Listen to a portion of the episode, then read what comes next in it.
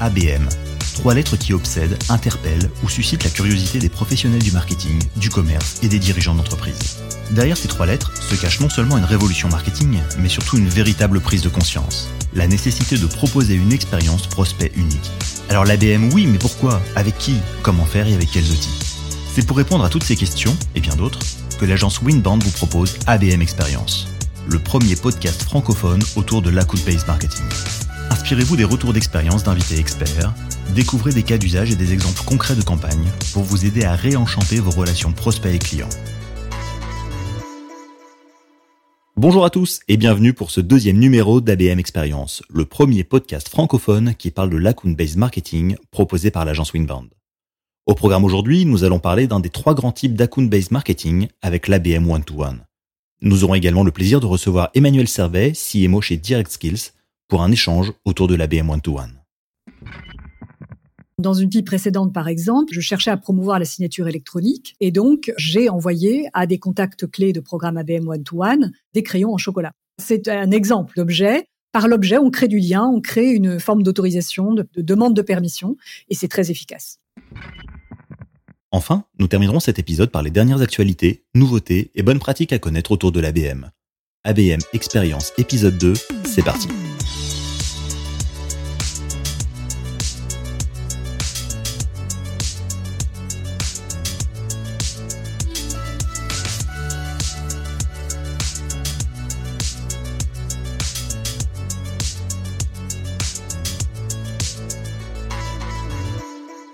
Commençons par le début. Qu'est-ce que l'ABM One-to-One? Alors il s'agit d'une des trois grandes formes d'ABM qu'on appelle aussi ABM stratégique et qui est la forme la plus personnalisée. Ici, il faut comprendre qu'on est dans un travail d'orfèvrerie où chaque détail compte.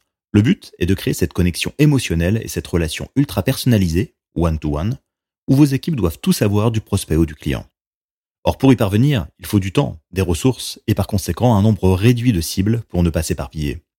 On utilise généralement une stratégie d'ABM one-to-one quand le nombre de comptes clés est inférieur à 30. Peu de comptes clés, mais un travail intense de recherche, de personnalisation et un passage à l'action soigneusement planifié. C'est en résumé le fonctionnement de l'ABM one-to-one. Et pour que ce soit rentable, cette approche hyper personnalisée nécessite des comptes susceptibles de vous acheter des produits et services de grande valeur qui peuvent parfois aller jusqu'à plusieurs millions d'euros. Pour cela, les account managers connaissent par cœur le fonctionnement des entreprises prospectes ou clientes leur processus de décision interne, les membres clés ou influents et les besoins exprimés ou non. Toutes ces entreprises sont traitées comme des VIP, compte tenu de leur influence considérable et de leur impact sur la performance commerciale de l'entreprise. Cela veut dire une connaissance factuelle des contacts, mais aussi une connaissance comportementale. Selon l'ampleur de la tâche et le volume d'affaires potentiel, une stratégie d'ABM one-to-one peut être très lourde à monter en interne. C'est la raison pour laquelle beaucoup d'entreprises sollicitent des agences pour les aider à mettre en place la méthodologie, les outils et les démarches afin de gagner en temps agilité et en efficacité. Il faut également des ressources opérationnelles sur la partie création de contenu et des approches stratégiques pour bien accompagner le changement que requiert la mise en place de l'ABM.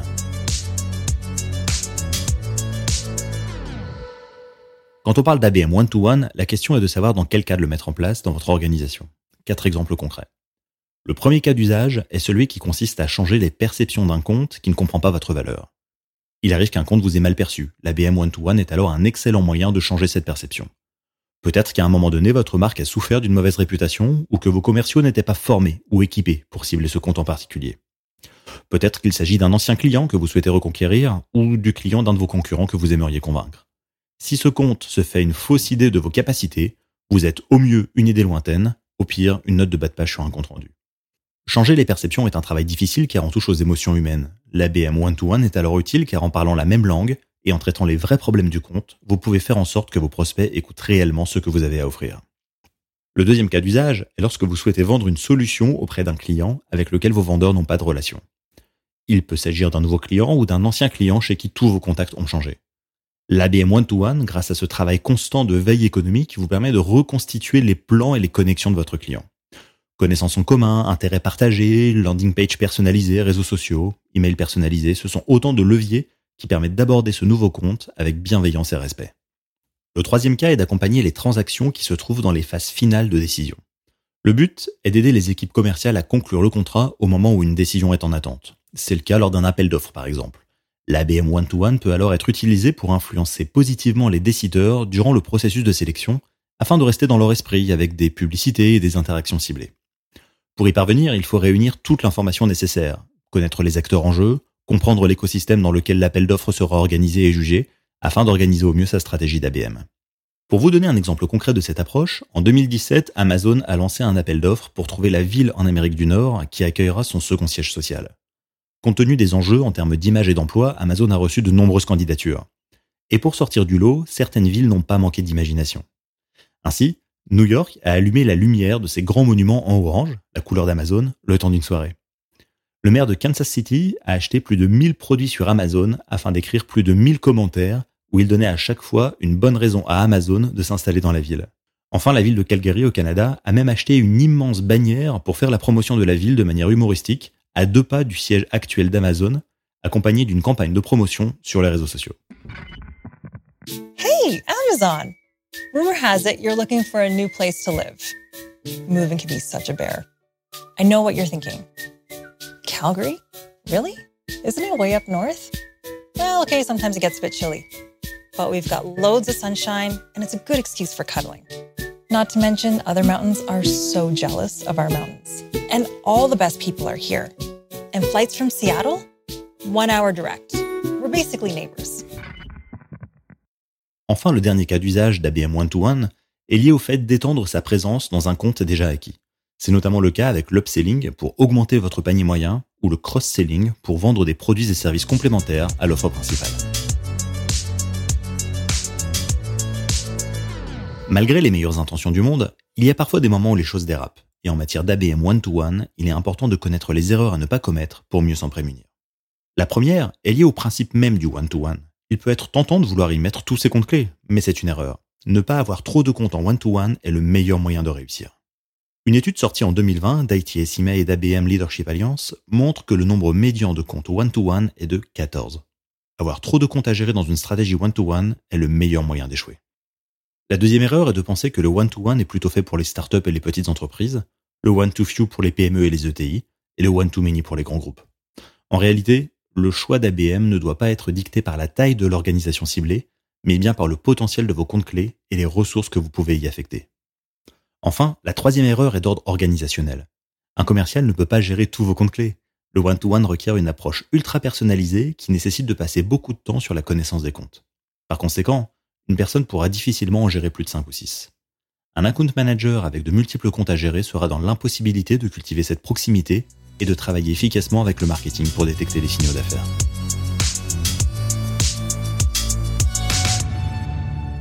Il est à présent temps de passer à la seconde partie de notre émission avec l'interview de notre invité.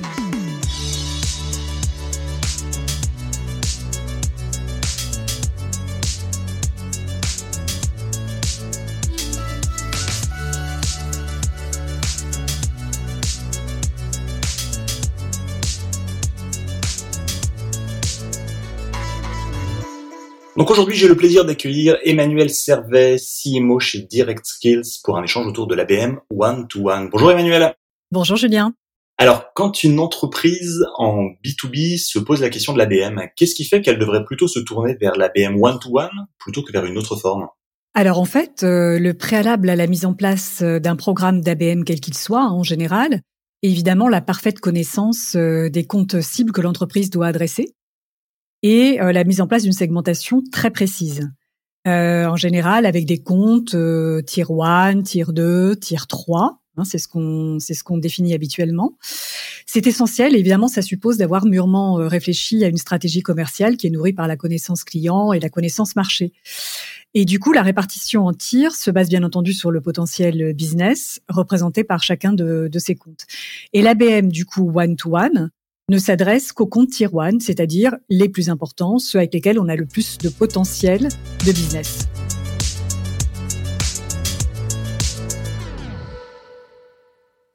D'accord, parfait. Mais alors, vous venez de parler de différents tiers, donc tier 1, 2, 3 en anglais. Oui. Euh, on est vraiment dans la dénomination anglaise. Comment est-ce qu'on pourrait dire ça en français Et, et qu'est-ce qui fait qu'on catégorise une entreprise ou un client dans une catégorie plutôt qu'une autre? Alors effectivement, on pourrait appeler les comptes ABC. Euh, on a différentes nomenclatures possibles. Il n'y a pas de pas de souci par rapport à ça. Ce qui différencie en fait, euh, ça va être évidemment le, nombre de ressources et ça va être aussi le type de programme qu'on va souhaiter effectivement affecter à ces différents comptes. En fait, précisément sur les comptes Tier 1, c'est-à-dire les quelques comptes qu'on va juger effectivement au moment où on lance le programme d'ABM les plus importants, soit parce que l'on veut absolument pénétrer ces comptes, soit parce qu'on veut les développer, soit parce que euh, on entend ouvrir un certain nombre de filiales et qu'on sait qu'il y a une adhérence, une appétence pour l'offre que l'on souhaite pousser. Euh, on va prendre un nombre réduit donc dans les tier mais on va dire ceux-là sont essentiels. Cette année, l'année prochaine, je veux avoir fait plus X% de chiffre d'affaires avec ces comptes. Donc, c'est le potentiel encore une fois. Et ensuite, on va avoir des comptes tier 2 qui sont en général dans la même industrie que les comptes tier 1 et que l'on va décider effectivement d'adresser par effet ricochet. On en parlera peut-être un petit peu plus tard. On va essayer de les adresser effectivement en, one to euh, en one to few du coup en ABM, hein, c'est-à-dire plutôt par industrie. Et enfin, effectivement, on va avoir les comptes tier 3 qui sont des comptes pareils, qui ont une importance, mais encore une fois, soit euh, pour des raisons stratégiques, soit pour des questions exclusivement business, vont avoir effectivement un intérêt moindre que les tier 1, tier 2. évidemment, en général, on a plus de tier 3 que, que de tier 1, et évidemment, on a, on a plus de tier 3 que de tier 2. D'accord, très bien. Donc ça veut dire que dans, dans l'ABM one-to-one, on se concentre vraiment sur ce qu'on appelle le tier one. Absolument. C'est les, les comptes qui apportent le plus de valeur dans la relation. Absolument, tout à fait. Ceux avec lesquels on a vraiment besoin, envie de s'engager. Et alors, comment, comment est-ce qu'on sait qu'une campagne euh, d'ABM one-to-one fonctionne? Quels sont les, indicateurs de, de, performance, les KPI à, à surveiller pour vraiment mesurer le succès d'une telle stratégie? En ABM one-to-one, j'ai envie de dire, c'est un petit peu comme en ABM en général, mais on va suivre avec encore plus de, de précision, évidemment, ces indicateurs. Il y en a plusieurs. Euh, il y a évidemment le mapping de compte, qui va être extrêmement euh, important dans ce en, KPI intermédiaire, on va dire. Euh, notamment aussi l'enrichissement des, des, contacts clés, c'est-à-dire euh, les, les personas qui sont absolument euh, incontournables à aborder, donc ça suppose hein, d'avoir au préalable, évidemment, avant de lancer une campagne ABM one-to-one, travailler à l'identification des key buyers persona, mais aussi des influenceurs, des prescripteurs, des opérationnels, entre autres rôles. Hein. Donc ça suppose d'avoir fait un travail évidemment important. Donc un KPI intermédiaire va être l'enrichissement euh, des contacts sur ces comptes clés tier 1, mais ça va être aussi évidemment la business intelligence, donc l'enrichissement en informations sur euh, spécifiques sur ces comptes. Après, donc ça, on va dire que c'est quelque chose d'intermédiaire puisque ça n'a pas encore donné véritablement de résultats pour l'entreprise, mais en tout cas, ça montre que l'on progresse dans la connaissance du, du compte. L'autre indicateur va être la pénétration du compte. Si on choisit, par exemple, et c'est pas du tout euh, euh, impossible, bien au contraire, en ABM one to one, de prendre un compte suspect, c'est-à-dire sur lequel on n'a jamais fait de vente, euh, eh bien évidemment, on va mesurer la pénétration du compte. Est-ce qu'on a réussi à effectuer une première vente sur ce compte-là? Donc ça, c'est valable pour les comptes suspects, mais c'est aussi valable pour les comptes clients, par exemple. On va se poser la question de savoir combien de nouvelles filiales a-t-on pu, par exemple, euh, ouvrir grâce à ce programme d'ABM One-to-One. Donc, j'ai envie de dire le taux de pénétration dans le compte, au sens large. Ensuite, un troisième indicateur va être l'accélération du cycle de vente le programme ABM One-to-One, s'il est efficace, normalement, doit pouvoir euh, amener à un time to close réduit. Donc, par rapport à avant le programme d'ABM One-to-One, on doit pouvoir constater qu'effectivement, cela prend moins de temps de closer une opportunité et donc d'arriver à la vente. Un autre indicateur également, c'est euh, l'augmentation du panier moyen. Si on développe un programme euh, ABM One-to-One, notamment chez les clients, on doit pouvoir constater bien évidemment une accélération du cross-sell et de l'upsell, donc un panier moyen qui va être plus élevé. Si on a plusieurs offres à fournir évidemment et à proposer, c'est du cross-sell typique. In fine, euh, on l'aura compris, hein, l'indicateur clé euh, de l'ABM one-to-one, ça va être évidemment euh, le chiffre d'affaires généré par compte clé, mais avec des étapes intermédiaires comme on l'a vu.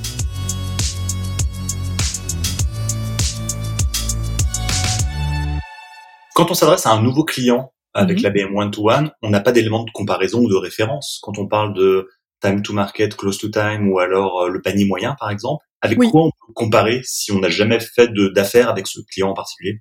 Alors avec ce client en particulier, certes non, mais en général, si on l'a choisi et que euh, on l'a sélectionné pour faire partie du programme ABM One to One, c'est qu'on avait probablement un compte, on va dire, dans le même secteur d'industrie, avec lequel on va pouvoir benchmarker la progression sur ce nouveau compte. Donc c'est en général un compte de la même industrie et on va comparer par rapport à ce compte-là. Qu'est-ce que ça donne en fait? Combien de temps on a mis pour ouvrir ce compte sans ABM, par exemple, versus combien de temps on aura mis pour ouvrir ce compte avec un programme d'ABM one-to-one et également, effectivement, euh, combien de temps on aura, on aura mis pour clôturer une affaire et combien de temps, effectivement, on aura mis pour augmenter le panier moyen. Donc ça se compare en fait avec euh, avec des, des clients précédents. Donc évidemment, on se rend compte par là qu'un programme d'ABM en fait se met en place quand on a déjà quand même une base client de référence. C'est ce qui permet, c'est pour ça que je disais le, le préalable indispensable, c'est quand même d'avoir une excellente connaissance client, donc d'avoir analysé en fait les ventes précédentes et d'avoir surtout segmenté finement sa cible et donc d'avoir une parfaite connaissance de la stratégie commerciale qu'on veut mettre en place. Donc ça veut dire que demain, si on, on, crée un nouveau business ou si une entreprise se lance dans l'ABM, elle ne peut pas vraiment dire du jour au lendemain, go, je me lance dans l'ABM one-to-one. Il y a comme un gros travail préparatoire, hein, c'est ce que j'entends. Hein. Exactement. Il faut une certaine maturité, on va dire, euh, pour pouvoir se lancer dans un programme ABM. En tout cas, si on veut qu'il soit efficace. D'accord. Alors, on parle beaucoup de, du marketing digital, de la transformation numérique. Mmh. Euh, on voit que le one-to-one se passe beaucoup en ligne. On parle des KPI, euh, notamment numériques. Euh, comment s'intègre l'offline dans ce type de stratégie? Est-ce que c'est complémentaire à l'online ou est-ce que finalement on n'est que sur du numérique euh, euh, à 100% quand on parle d'ABM alors non, absolument pas, vraiment vraiment pas, surtout en ABM one to one, c'est-à-dire les programmes où on va consacrer en fait un budget un peu plus important que pour les autres. Ce n'est absolument pas exclusivement en ligne, bien au contraire. Dans ce cadre de programme, on va chercher à créer du lien, de l'exclusivité, du sur-mesure. C'est vraiment le principe hein, du programme one-to-one. Du coup, on va pouvoir, par exemple, développer des événements spécifiques pour ce compte. Donc là, on parle euh, évidemment, quand la situation sanitaire le permet, d'événements en présentiel qui sont dédiés à ce compte-là, par exemple. Des contenus print spécifiques. Pourquoi? Parce que le print est devenu rare et que donc, on sait qu'on a une capacité en fait à à capter l'attention plus forte aujourd'hui quand on quand on a un print qui est surtout personnalisé avec la coloration euh, du compte mais aussi, par exemple, des box. Hein, ça se fait beaucoup pour euh, pour avoir en fait une histoire à raconter par des objets euh, personnalisés. Et les, la box, c'est un événement d'ouverture assez fort vers le client, le prospect ou le suspect euh, auquel on dédie un programme d'ABM one-to-one. Alors, pardon de vous interrompre, quand vous parlez de box, vous pouvez donner quelques exemples, juste que nos auditeurs comprennent bien de quoi il s'agit? Oui, bien sûr. C'est en fait, pour moi, j'appelle ça une box. C'est en fait en général un, un petit carton avec des objets un petit peu surprises qu'on envoie sans avoir forcément euh, d'ailleurs la marque euh, de l'entreprise qui est évidemment euh, mise en, évidence. C'est plus un message, un tissage de lien qui est en, évidemment en corrélation avec l'offre quelque part, même de façon subliminale que l'on essaye de pousser. Mais en fait, c'est surtout une autorisation de, de mise en relation, de prise de contact. C'est-à-dire vous envoyez un objet, vous envoyez un objet dans une boîte, par exemple, qui raconte une histoire, et euh, cet objet, euh, je vous donnerai un exemple plus concret peut-être tout à l'heure pour euh, pour que ça ça fasse sens. Mais cet objet, qu'en fait, quand il est accepté par votre votre persona cible ou la personne à laquelle vous, vous avez souhaité l'adresser, eh bien, vous pouvez facilement ensuite entrer en relation avec cette personne pour faire le lien. Donc c'est une forme d'autorisation de mise en relation et d'autorisation de prise de contact. Dans, dans une vie précédente, par exemple, je, je, je cherchais à promouvoir la signature électronique et donc, euh, j'ai envoyé à des contacts clés de programme ABM One-to-One euh, des crayons en chocolat tout simplement. donc voilà, c'est un, titre, un exemple d'objet. Par l'objet, on crée du lien, on crée une forme d'autorisation, de, de, de, de, demande de permission, et c'est très efficace. Oui, il y a vraiment un côté un peu, un peu clin d'œil personnalisé finalement. Absolument, absolument, c'est ça. C'est-à-dire, euh, puis aussi, il y a de l'humour. Euh, c'est quelque chose sur lequel on on n'insiste pas toujours, mais dans ces programmes ABM qui sont forcément très sérieux, on va pousser beaucoup de contenu, de contenu verticalisé, de contenu effectivement adapté à l'entreprise elle-même.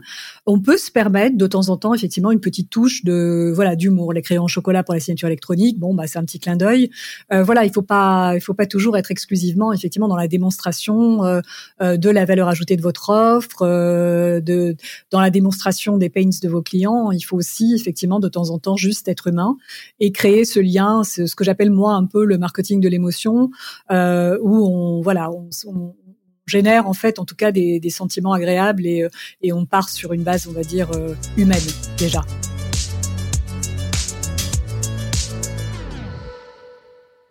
D'accord, d'accord, très intéressant. Merci beaucoup. Et puis on reviendra sur cet exemple parce que ce qui est intéressant quand on parle d'ABM, évidemment, c'est toute la dimension personnalisation. On sait que ça, ça, ça joue un, un, rôle clé.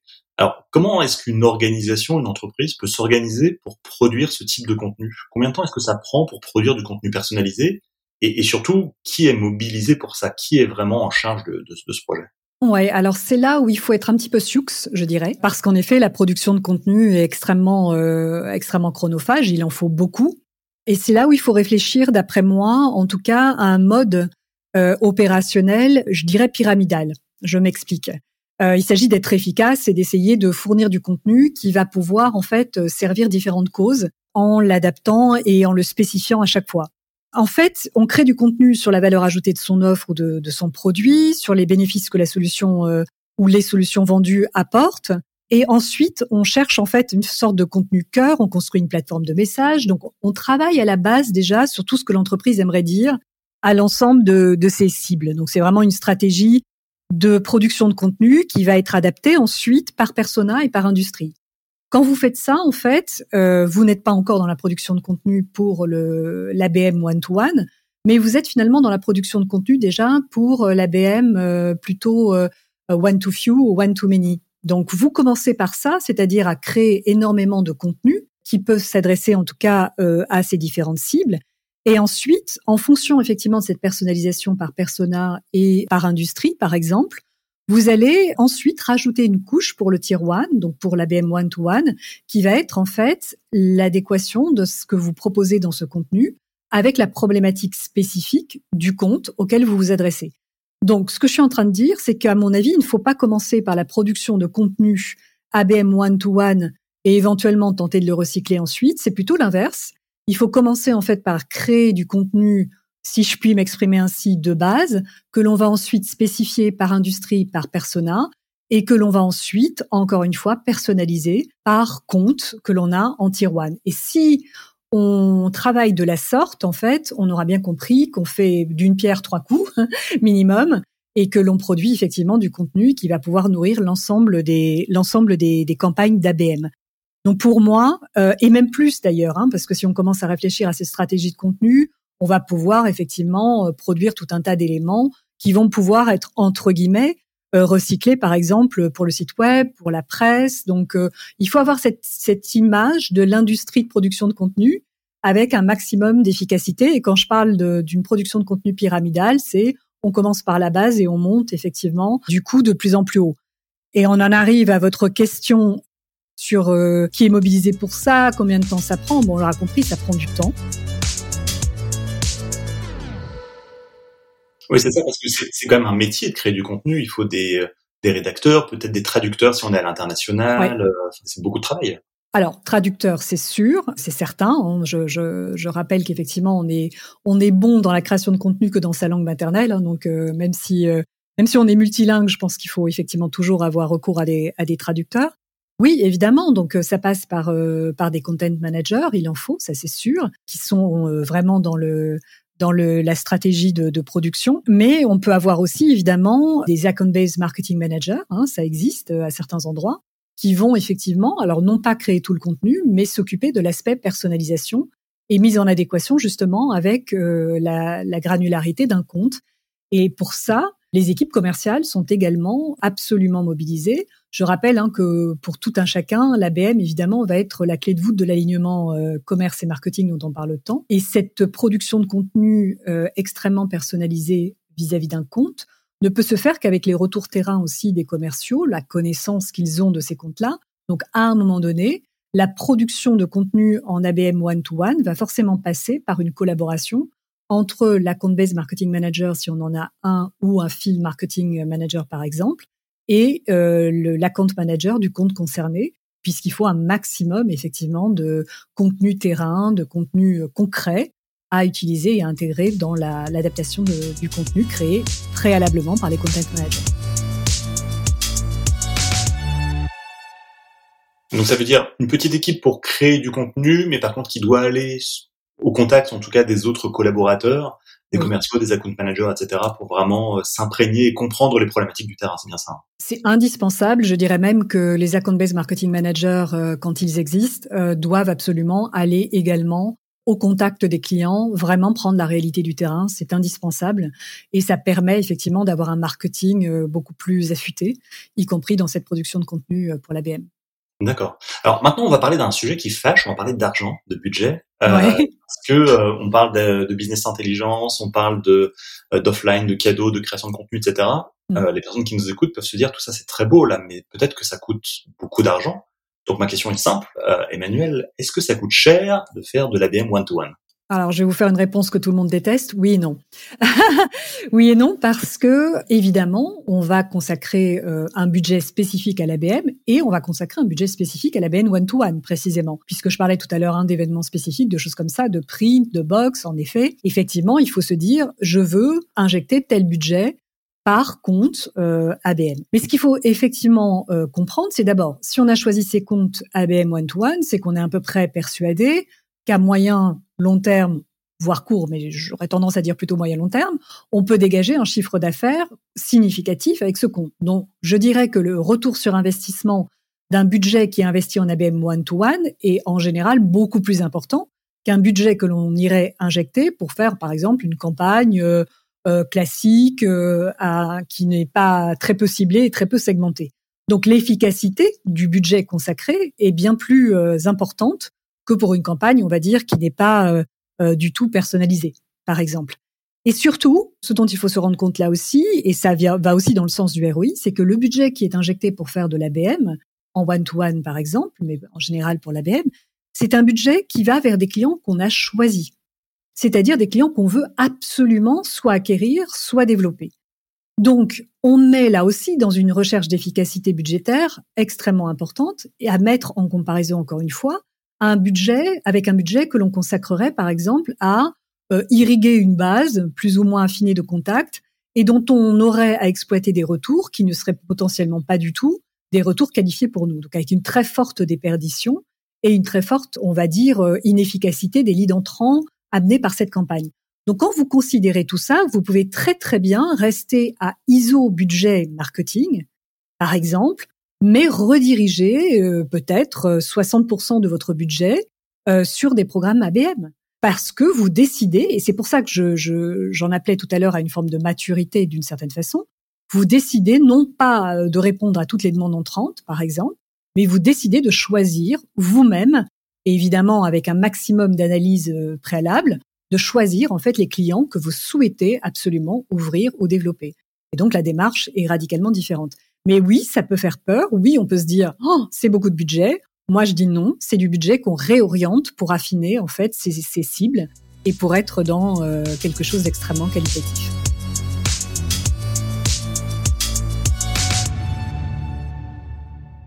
Mais c'est un vrai changement de paradigme et d'état d'esprit parce que vous venez de dire, en gros, on choisit nos clients. Et donc, il faut que certains dirigeants d'entreprise, responsables, directeurs commerciaux, marketing se disent, je réponds pas à toutes les demandes entrantes, mais je vais aller choisir, c'est ça? C'est très difficile. C'est je, je, c'est vrai qu'il y a une vulgarisation en interne qui est très importante aussi. On n'en a peut-être pas parlé. Si on est un, un marketeur et que l'on souhaite lancer un programme d'ABM, il faut d'abord le vendre en interne. Ça, c'est sûr. Vraiment, faire comprendre exactement les tenants, les aboutissants, à quoi ça sert, pourquoi, et surtout être quand même dans une entreprise B2B qui vend auprès de grands comptes. C'est surtout idéal quand on s'adresse quand même à des comptes assez conséquents. Euh, si on sait qu'on va vendre une offre à un compte euh, et qu'il n'y a pas de possibilité de foisonner, euh, je dirais que l'ABM n'est pas forcément le programme adapté. Et en effet, cela suppose de remporter effectivement l'adhésion commerciale et direction générale, de se dire on ne répond pas à tout ce qui arrive. On ne répond pas en fait à toutes les demandes entrantes. On accepte de se dire que euh, répondre à un suspect ou à un prospect est potentiellement est potentiellement pas productif parce que trop petit, parce que parce que ne générant pas suffisamment de, de chiffre d'affaires et demandant le même peut-être pas le même effort, mais pratiquement le même effort commercial que quand on ouvre des portes au travers de l'ABM. Donc oui, c'est un changement de prisme radical et c'est pour ça, encore une fois, qu'il faut une vraie maturité pour lancer l'ABM et être absolument conscient que ça suppose, en général, de ne pas répondre au tout venant, tout simplement. De se dire, je, je prends le parti de choisir mes clients et du coup, je, je fais tout pour les faire venir à moi parce que je sais que ce sont ceux-là qui vont me rapporter un maximum de chiffre d'affaires, un maximum de business et où ce sont les références dont j'ai besoin pour aller me développer à l'international, pour aller me développer dans cette industrie. Donc je mets un maximum d'efforts commerciaux, marketing, pour obtenir en fait ce que je veux.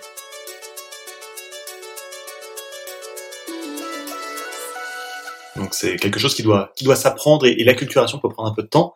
Et justement, en termes de temps, euh, entre le moment où une entreprise se dit on y va, go, on, va faire du one to one, et puis le moment où les choses se mettent en place, combien de temps s'écoule en moyenne euh, dans la plupart des organisations? Je dirais qu'en fait, entre le moment où on se dit qu'on y va, c'est-à-dire qu'on a trouvé l'organisation hein, pour aussi euh, déployer un programme d'ABM, je dirais qu'on commence à avoir les premiers effets d'un programme ABM au bout de six mois quand je parle de six mois, c'est-à-dire qu'on commence à avoir une bonne connaissance des comptes, on a un bon enrichissement, on sait à peu près au bout de six mois comment on va s'y prendre euh, et vers qui on va s'adresser. Mais je pense que les premiers résultats en termes de chiffre d'affaires, business, etc. Alors évidemment, tout dépend de la complexité de l'offre que l'on pousse, tout dépend des cycles de vente habituels. Hein, D'une société à l'autre, évidemment, ça change. Mais je dirais qu'en général, on en voit les bénéfices au bout de 12 mois.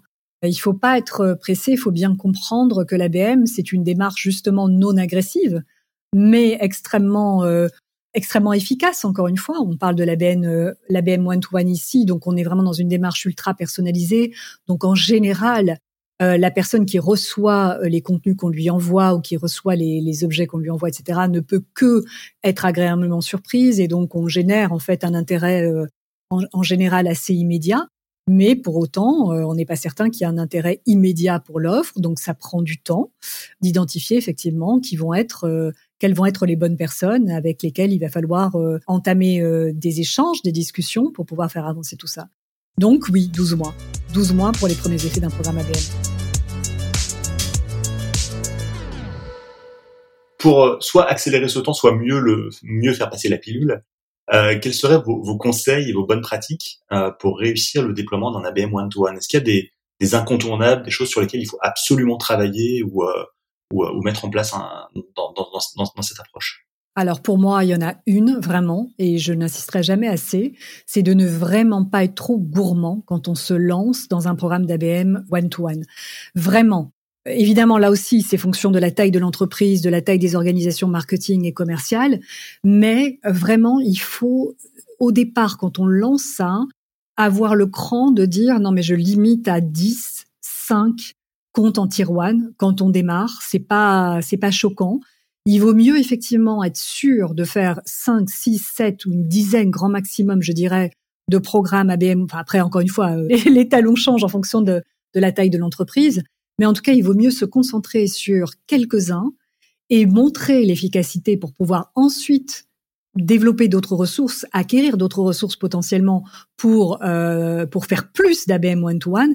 Mais il faut au départ être euh, consciencieux, euh, euh, choisir vraiment un, un, petit nombre et montrer par le résultat de ce que l'on aura déployé, l'efficacité de ce type de programme, et ensuite se mettre en ordre de marche pour effectivement en faire 20, 30, euh, euh, voilà, potentiellement. Mais vraiment au début, commencer avec un très petit nombre de, de, de comptes et je dirais choisir aussi euh, un panel un peu représentatif, donc un suspect, un prospect, un client, pourquoi pas un ex-client qu'on voudrait reconquérir, pour un peu voir effectivement quels sont les quels sont, quels sont les leviers qui fonctionnent le mieux et le maximum d'efficacité par typologie. Et ensuite, on pourra se dire bah tiens, j'en prends deux.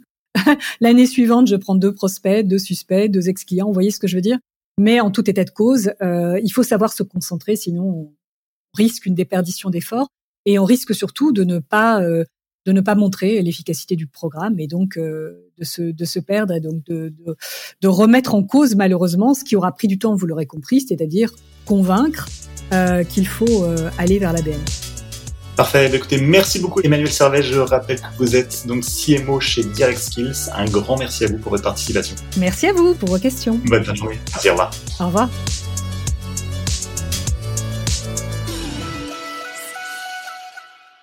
Dans un monde qui évolue vite, il est important de se tenir informé des nouveautés, des tendances et des bonnes pratiques autour de l'ABM. Notre comité éditorial passe en revue tout ce qui sort sur le sujet, en français et en anglais, afin de sélectionner pour vous les meilleures informations susceptibles de vous intéresser. Voici donc le moment de notre revue de presse. Nous avons lu la sixième édition de l'état du marketing de Salesforce Research et nous avons retenu quelques chiffres clés. Le premier est que 92% des services marketing disposent d'un programme ABM en place dans leur entreprise. Autre information intéressante, la part du budget marketing consacré à l'ABM. Celle-ci est de 16% en moyenne. À titre d'exemple, sur un budget d'un million d'euros, ce sont donc 160 000 euros qui sont dédiés à l'ABM. Enfin, ce rapport illustre également l'engouement récent pour les stratégies d'ABM, puisque 64% d'entre elles ont été initiées au cours des cinq dernières années. Il n'est donc jamais trop tard pour se lancer.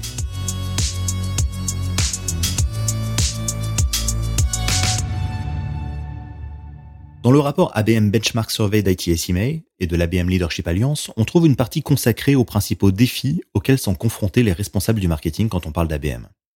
Le premier concerne le suivi et la mesure des résultats. Ensuite, on retrouve le développement des assets de campagne massivement personnalisables, puis les difficultés à justifier les coûts des programmes et à prouver le retour sur investissement de l'ABM. Et enfin, la sensibilisation des commerciaux au processus et à la valeur de l'ABM, en expliquant que non, les marketeurs ne sont pas que des organisateurs d'événements. Avant de nous quitter, voici les trois choses à retenir au sujet de l'ABM One-to-One. Numéro 1. C'est une stratégie qui concerne un petit nombre de comptes et qui nécessite de mettre en place les bonnes ressources pour entrer dans la stratégie de vos prospects. Numéro 2. Toutes les stratégies B2B travaillant avec des grands comptes peuvent mettre en place une stratégie d'ABM one-to-one, quelle que soit leur taille, chiffre d'affaires, organisation ou secteur d'activité. Numéro 3. La mise en place de l'ABM nécessite du temps pour bien organiser les choses. Il est donc normal de passer plusieurs mois pour structurer, organiser, planifier et former selon la maturité digitale de votre entreprise. C'est la fin de notre deuxième numéro consacré à l'ABM One-to-One. Je vous donne rendez-vous le mois prochain pour le troisième épisode où nous parlerons de la relation entre ABM et inbound marketing. À très vite. Vous souhaitez en apprendre plus sur l'ABM Alors adhérez à la communauté du club ABM Experience sur abmexperience.fr pour échanger avec vos pairs et participer à des événements exclusifs. Merci de votre fidélité.